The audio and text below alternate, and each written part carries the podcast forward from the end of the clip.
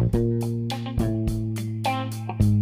にちは。 Today I Learned ではカリフォルニア、ベイエリアで働くソフトエンジニアが気になったトピックを紹介しながらトレンドを追っかけていきます。今日はエンジニアのアーキタイプというトピックについて話していきます。ゆうすけです。ベイエリアの tech company でソフトエンジニアをしてます。マイトマーキです。サンフランシスコにあるスタートアップで CTO として働いています。というわけで、今日はですね、えっ、と、 engineer archetypes ということで、えーアーキタイプって何なんだみたいな話とか、それが career development にいいよみたいな話をしていきたいと思ってます。です。で、えー導入なんですけど、えっ、と、その、そそもそもどっから始まったかっていうと、ソフトウェアエンジニアのキャリアパスについて考えてたんですよね。で、あの、シニアエンジニアってどういうもんだろうとか、なんかそういう話を考えてて、で、最近ではその、えっ、と、こっちのテックじゃなくても、えー日本の会社とかでもたまに聞くんですけど、IC、インディビジュアル、インディビジュアルコントリビューターっていう、えーマネジメント、マネージャーになるのとは別のトラックが用意されてることもあって、で、IC は、えーあれですね、ピープルマネジメントしないで、えー会社内で自分が出せるインパクトによって、その評価が、成果が評価される、えー career track ですね。で、えーと、IC としての career development の、えー一番最初っていうと、ジュニアのソフトエンジニア。あ、ソフトエンジニアの話ですね。ソフトエンジニアだと、ジュニアソフトデベロッパーとかソフトエンジニアとかで働き始めますと。で、だんだんとその、まあ、彼らは限られた、彼ら、彼女らは限られたスコープの中で働いてて、シニアの助けを借りながら仕事をしていって、で、徐々にシニアエンジニアになってって、専門性を持ってディシジョンメイキングの責任とかを持っていく中で、そのアーキタイプというものが徐々に定まってきますと。で、そのアーキタイプっていうのは何かっていうと、その人の役職とは別の自分で決められた、自分で決めた非公式のチーム内での役割みたいなのを指していて、あの特殊パワーみたいな、自分のスーパーパワーはどれだみたいな、えーものをラベル化した、分かりやすくしたようなものです。うんで、あのこれ、はい。あ、これって初めて聞いたんですけど、なんかもともとのなんていうんですか、語源というか、どっから出てきたんですかね、これ。そうなんですかね。あの、僕の周りで働いててよく聞くんですよ。このアーキタイプ。えっと、このチームのエニアのこの人はこういうアーキタイプだから、うんぬんみたいな話が出てくるんで、はい。えーなんか career development においては一般的な IC、IC っていうかそのソフトエンジニアの career development に関してはよく出てくるタームなんじゃないですかね。あそうなんですね。ゆうすけさん、これ、どこで知ったっていうか、まあ、今みたいな感じで、他の人が話してるのから知ったって感じなんですか？うん、現職のウィキかなんかで見ましたね。うーん、なるほど、なるほど。うん、で、あの他にも、えっと、これ元のレファレンスの、えっと、スタッフエンジニアっていう本があるんですけど、そこでも述べられてますし、なるほど。うん。そうなんですよ。うんで、これ、働き方とか自分が何やってるかっていうのを示す、あの、よくあるなんか16パーソナリティなんか性格診断とかあるじゃないですか。あれみたいな感じで、あの、自分がどれに向いてんのかっていう指針とかを、えー知るという意味では、はいい、うんいい、なんですかね、軸なのかなということで、まあそういう意味では career development にも助けになるかなというなるほど。えーっと、というわけでですね、 archetype、順番に。えーこれ、 categorization 結構、なんですかね、その、人によって categorization 違うんで、えーこれだけにとどまらないですけど、今回取り上げるのが、5個ですね。テックリード、プロブレムソルバー、うんライトハンド、プロダクトスペシャリスト、えーコードマシンの5個。を。カバーします。で、えーそうですね。あの、一番一般的なものから、テックリードですね。テックリードって、ああの、いろんなチームにいると思いますけど、あ具体的に何をするかっていうと、えー開発チームを率いて、プロジェクトのタイムラインとか技術スタックとか、あとアーキテクチャの制約に関する、えー意思決定とかを行う。なので、プロジェクトマネジメントみたいなこともするし、えーエンジニアリングサイドとして技術のすり合わせをしたりとか、アーキテクチャディシジョンをしたりとか、えーそういったことをしますね。うん。えーハイレベルな、ハイレベルなディスカッション。なので、えっと、より抽象的なディスカッションにフォーカスすることが多いです。えーうん。約8人のエンジニアにつき1人のテックリードを必要とするらしいです。で、もへえ。エンジニアリングのアーキタイプ。うん。うん。なんかこれはよく、ね、よく思い描く、こう、IC の典型的なキャリアどこにでもありますもんね。テックリードって。うん、うん。よく聞く気がします。そうですね。うん。そのプロジェクトをマネージするところとかまで見るって、こう、明文化されてるといいですよね。うん。うん。で、テックリードと、えーそのマネージャーですね、ピープルマネージャーとの違いで言うと、えーテックリードは、おのおの彼のいるチ、彼、彼女らのいるチームの、えー人々のカリアデベロップメントに対しては責任を持たない。プロジェクトの成功は責任を持つけど、他の人のカリアとかに関しては責任を持たないっていうのが、えー IC としての役割ですね。うん。うん。うん。これがテックリードうん。うん。でございました。で、次がですね、えープロブレムソルバー。で、プロブレムソルバーは何かというと、えー非常に困難な課題を深掘りして前進することを助ける人っていう定義で、例えばそのミッションクリティカル、会社にとって最も大きい課題とか、組織とかにとって最も大きい課題を、プロブレムソルバーは、えー一人もしくはチームで、チームを率いて解決しに行く。うん。そんな感じの方々ですね。うん。うんこれは例えばなんですけど、いわゆる、あの、ワールームみたいなのを作って、なんですか、タスクフォース的なとことをやる人たちとかってことなんですかね。そうですね。それも一つですし、例えば、なんだろう。うーん。ああ、なんか、あれですね。あの、さ、会社で、サブスクモデルをやった方がいいと言われてるけど、一体どうやって始めたらいいかわからないみたいな。うーん。ちょっと違うかな。これまで買い切りだったんだけど、システムの制約上で、えーサブスクモデルに移行することがすごい難しい。それはデータがコンプレックスだったりとか、うん。あと、なんだろう、UI 上の困難があったりとか。うんうん。で、その複雑すぎて、もう誰もどうやって解決したらいいかわかんないみたいな状態のものを、バババってやっちゃう人みたいな感じですね。うーん。こういう人はち、ちなみに普段はどういう位置づけになるんですか？普段どうでしょうね。うん。あその常にはい。困難な課題、まあある時もあるし、まあない時もあるのかなと思うんですけど、どうなんだろうっていう。でもある種、こういう人たちは課題を探す天才なので、なるほど。うん。そう、それこそ、えっと、昔の同僚で、えー広告システムですね。うん、とある会社で働いてた時に、広告システムを01で作った人がいて、その人、広告の配信システムかな。その人とかは典型的なプロブレムソルバーでしたね。ああ、なるほど。うん。うん。それが会社の収益の柱になっていくみたいな感じで。うん。うん。うん。っていうのがプロブレムソルバーでした。で、えー次、ライトハンド。えーこれはですね、あ、右手ですね。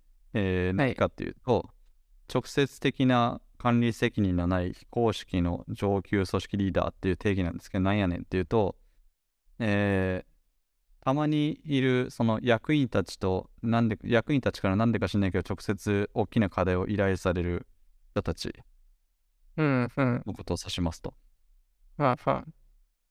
なので、あの実際はその VP とか、えー C レベルじゃないんだけど、えー彼ら、彼女ら、その経営の人たち、リーダーシップが思っているものをいち早く実装することができるような人たちですね。で、これ、うんプログラムソルバーとの多分大きい違いは、多分調整とかそういう機能も担えるってことだと思うんですよね。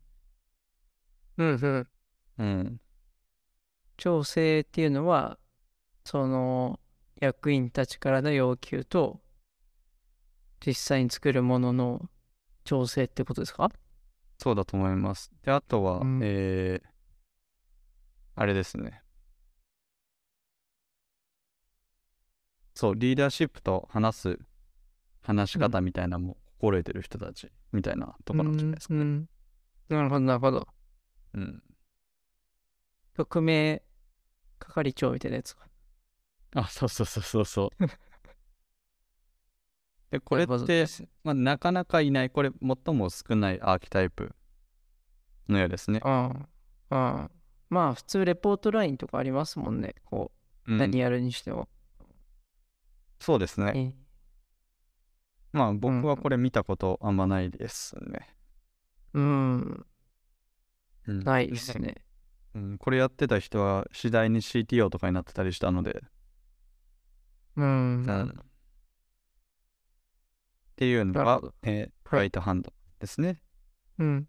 で、次が、えープロダクトスペシャリスト。これ分かりやすくて、まあプロダクトのことよく分かってる人です。いや、なんやねんっていうと、えっ、と、マーケットリサーチしたりとか、エンドユーザーと話してロードマップ立ったりとか、まあ、ほぼほぼプロダクトマネージャーみたいな役割をやってる人うんうん。ですね。なので、そのプロダクトエンジニアっていうのは、あの、なん、なぜ、why とか、何をするとか、えーえー次に何を作るか、みたいな、その、デリバラブルにフォーカスをしていて、どのようにインプリメントするか、みたいなことよりも、エンドユーザーに対する価値をフォーカスしている。それがなんかプロダクト、うんプロダクトスペシャリストでよくある考え方ですね。うんうんうん。はい。これもよく見ますよね。そうですね。まあ、プロダクト、なんか、まあ、会社に長くいると自然と、こっちの方も長けてくるとはありますね。やっぱ、いろいろ経緯とかも知ってるとか、ありますしね。うん。そうですね。で、これよくあるのが、あの、必ずしもどのチームにもプロダクトマネージャーがいるわけじゃないので、うん。えーそういうチームで生まれやすいタイプのアーキタイプですね。うんうん。うん。はい。えーそして最後が、えーコードマシンですね。えー一言で言うと、半端ない量のコードを書く人、うん。10倍のうん生産量、生産性を持つ人、えーうん。なんならコードをレビューする人が足りなくて、レビューの自動化が必要になるぐらいの生産性を持ってる人うん。ですね。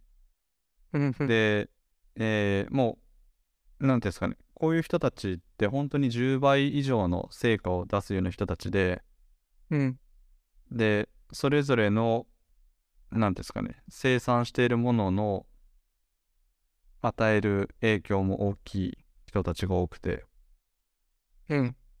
あの、例えばアルゴリズム考えたりとか、あとコーディングする能力とか、並行で物事を考える能力、記憶力あたりがずば抜けて高い人たちがうん。多いですね。こういう人は、なんか社外とかでもだんだん伝説化してきますよね。ああ、そうですね。うん。なんか自分の知ってる人でも、伝説がすげえいろいろありますもん。なんか朝出社してパン一斤横に置いて、机に向かい、パンが少しずつちっちゃくなっていくんですよね。はい。で、まあ、夜ぐらいになるとパンパンがなくなってですごい成果物を帰出して帰っていくみたいな、うん、この人いつ席立ったんだろうみたいな。パンだけ減ってって。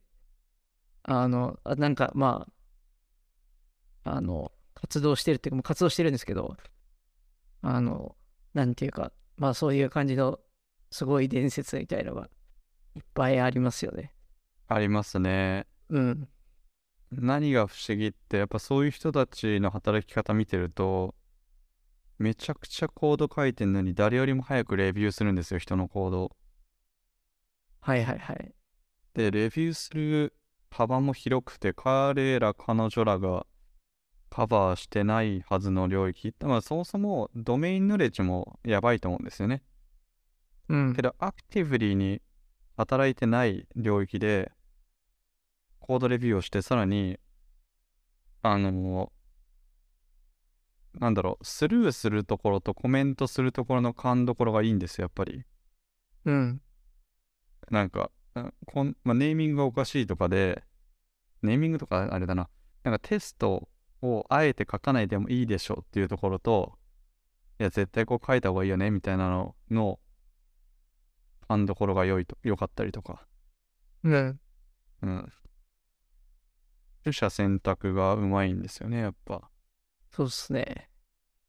やっぱり、量が、図を量がしてるっていうか、やっぱいっぱい書いてる分だけ、経験値も高いってことなんでしょうかね。うん、そうだと思いますね。うん。そうなんです。なので、そういう人しかできない仕事って、例えばその、あるシステムから、それも複雑なシステムから、複雑なシステムになんか移管するとか、うん。そういうのをあのコードモッドでバババってやっちゃったりするんですね。うん。うん。うん。うん。そういうのすごいですよね。うん。そう。確かえーちなみにコードマシンの方々はですね、テクニカルリーダーシップとか、あとピープルマネジメントみたいなの一切せず、ひたすらそうやってパンを食べながらコードを書くのが役割ですね。はい。はい。得意とする分野って感じなんですかね。タイプ。うん。うん。うん。そう、そうだと思いますね。うん。なんかその、ドラクエの役職みたいな感じですよね。ドラクエの役職。戦士とか、はいはい。勇者とか、黒魔術師、黒魔術師はいないのか。魔法使いとか。はいはい。うん。そう。サビニンとか。そう。みたいうなんイメージですね。はい。うん。うん。周りはどういう人が多いですか？なんかチームとしてどういう人が多い傾向とかあります？いや、もちろんテックリードが多くて、あと崩壊していくチームには良いテックリードがいないことが多いですね。うーん。うん。なるほど。まあそうですよね。やっぱ、まあ、基盤というか、技術的なところのアウトラインというか、そういうのがないってことですもんね。うん。そう、うんそうなんですね。やっぱり coordinated な work ができなかったりしたり、うん。うん、あとは、あれですね、あの、 bigger organi そのお自分より大きい organization の、えーとゴールを break down して、で、それを自分たちのロードマップと当てはめてやっていくとか、あと tech lead っうんてその、 relationship building、他のチームとの relationship building を担ったりとか、それをサポートしたりするうん。ので、あのーまあそういう意味でも、よりなんか orchestrated な、その、 orchestrated なんていうんですかね、あの、一貫性のあるうん。働き方がテックリード、良いテックリードがいるとしやすいっていうのはありますよね。うんうんうんうん。なるほど。ちなみに今井さんのアーキタイプ、これだ、この中だとどれだと思います？いや、難しいっすね。どれなんだろう。いや結局、まあ、うちはその、チームとしてもすごいちっちゃいんで、はい。まあ、全部やってるといえばやってるんですよね。結局、まあ、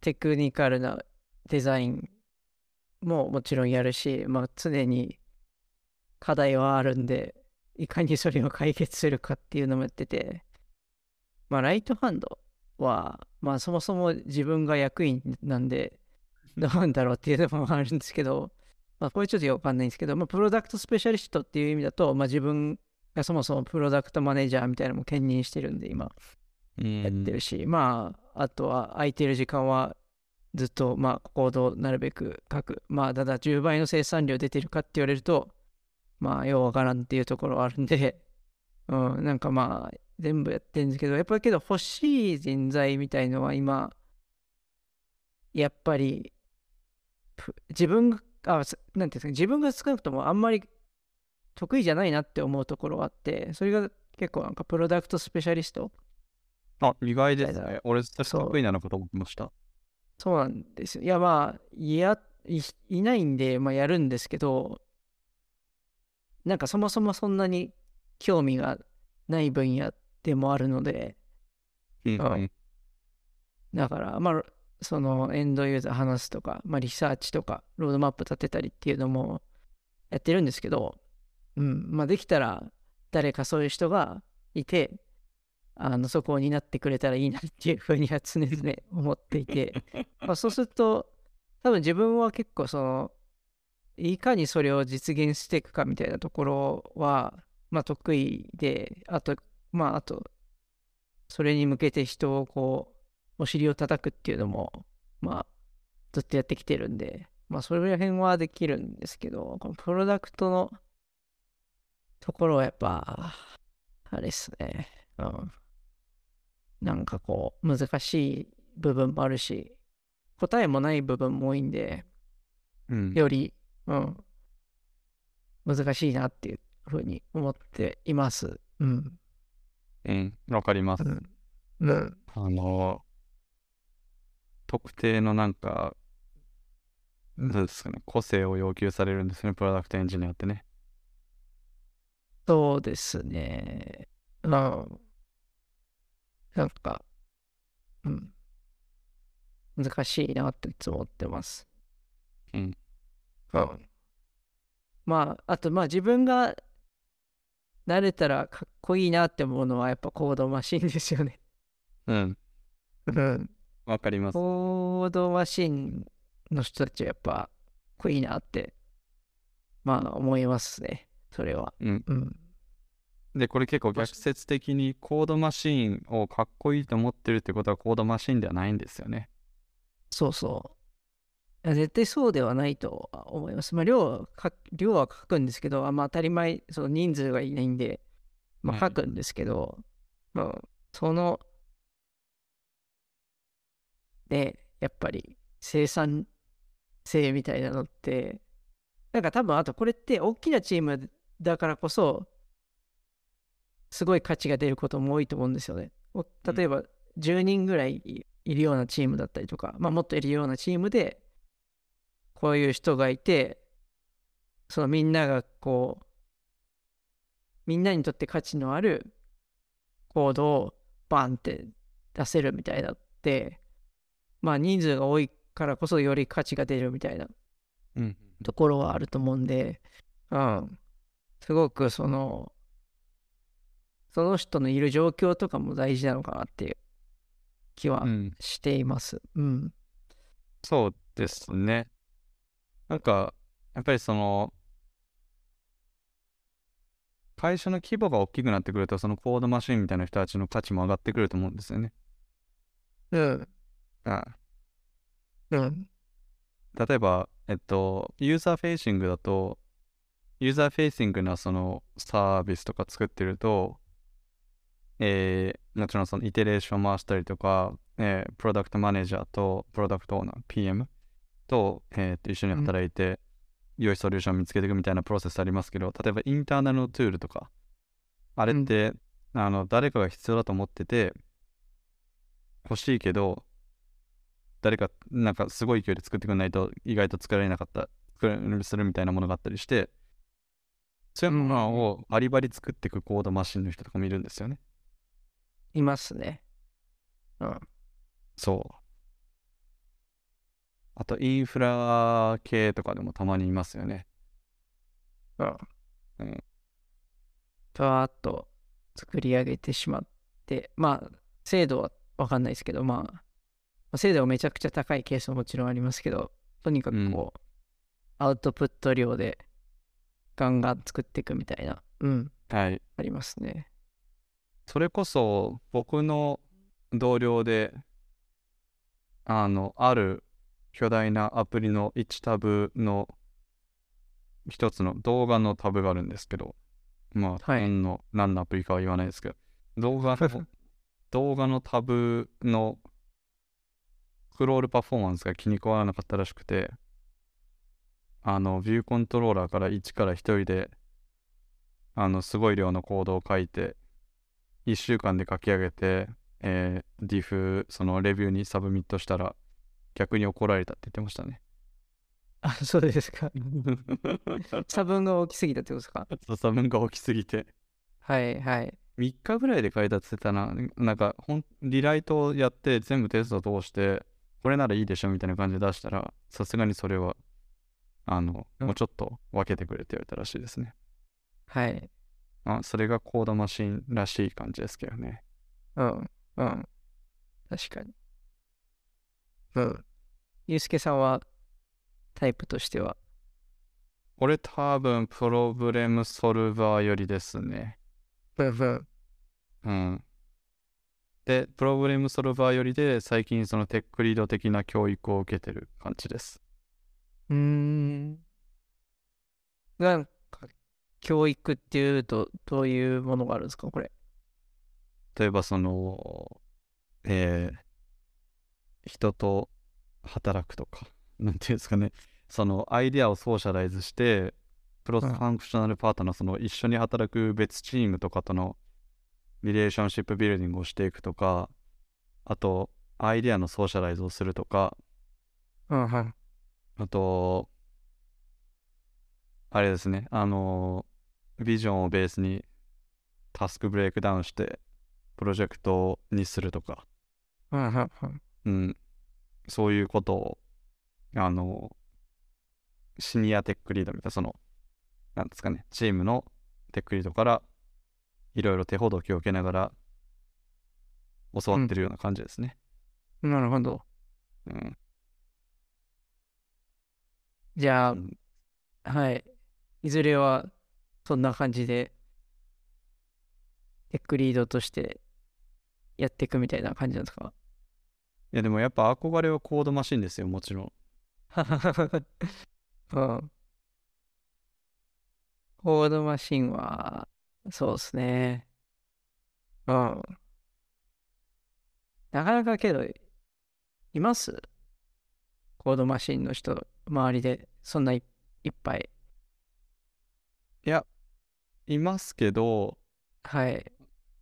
まあ、うち基盤チームなんでいるんですよ、多分。ああ、なるほど。うんでも、基盤チームの外では見たことなかったんで、うん。で、その人たちは、なんですか、別のオーブにいても名前が知れ渡ってるぐらいの変更を加えてる人たちはいはいはい。なので、うん。まあ会社に本当に10人ぐらいしかいないんでしょうね。へえ。あ、その、あれですね、モバイルのスペースで10人もいない5人ぐらいじゃないですかね、モバイルスペースだったら。うんうん。うん。やっぱ名が通ってるって感じなんでしょうね。名が通ってますね。うんうん。エクセプショナルなコードマシンの方々はもうん。う、うん、うん。こういうやっぱ分類面白いですね。あの人は、んプロジェクトスペシャリストだとか、そうそうプログラムそうそう。すれば、あの時念能力みたいな。そう、念能力みたいな、そうそうそう。やっぱスーパーパワーですね。その、あの時働いてたあの人はこのタイプだったみたいな考えるとうん、面白い。うん。うん。うんちなみになんかこの、えーっと、ある記事をベースに話してるんですけど、はい。その中で、えっと、Finding Your Archetype ってことで、あの、あなたのアーキタイプを見つけようってので、えー質問が何個かあって、例えばそのはいはい。どんな仕事をしているときにワクワクするか。あとは、えー今いる会社とかチームは、その個人のオーナーシップを大事にするか、個人のオーナーシップを評価するか、それともチームとしてのそのオーナーシップ。なので、個人の成果かチームの成果か、何を評価するかとか、うん。えーあとは、抽象的な問題を紐解くのが好きか、もしくは、えーより成果に密接につながったプロダクトみたいなものうん。をやるのが好きかうんうんうん。あたりが質問として用意されてましたね。えー、なるほど。うん。そのリンクはあるんですか？ああります。シェアしときます。あ、はい。ありがとうございます。はい。うん。はい。面白かったです。これ知らなかったんで、うん。すごい勉強になりました。よかった。はい。はい。で、そんな感じですね。えー本日はエンジニアのアーキタイプについて話しました。えーよかったら感想、ハッシュタグ、todayislandfm でつぶやいてください。えー今日もありがとうございました。ありがとうございました。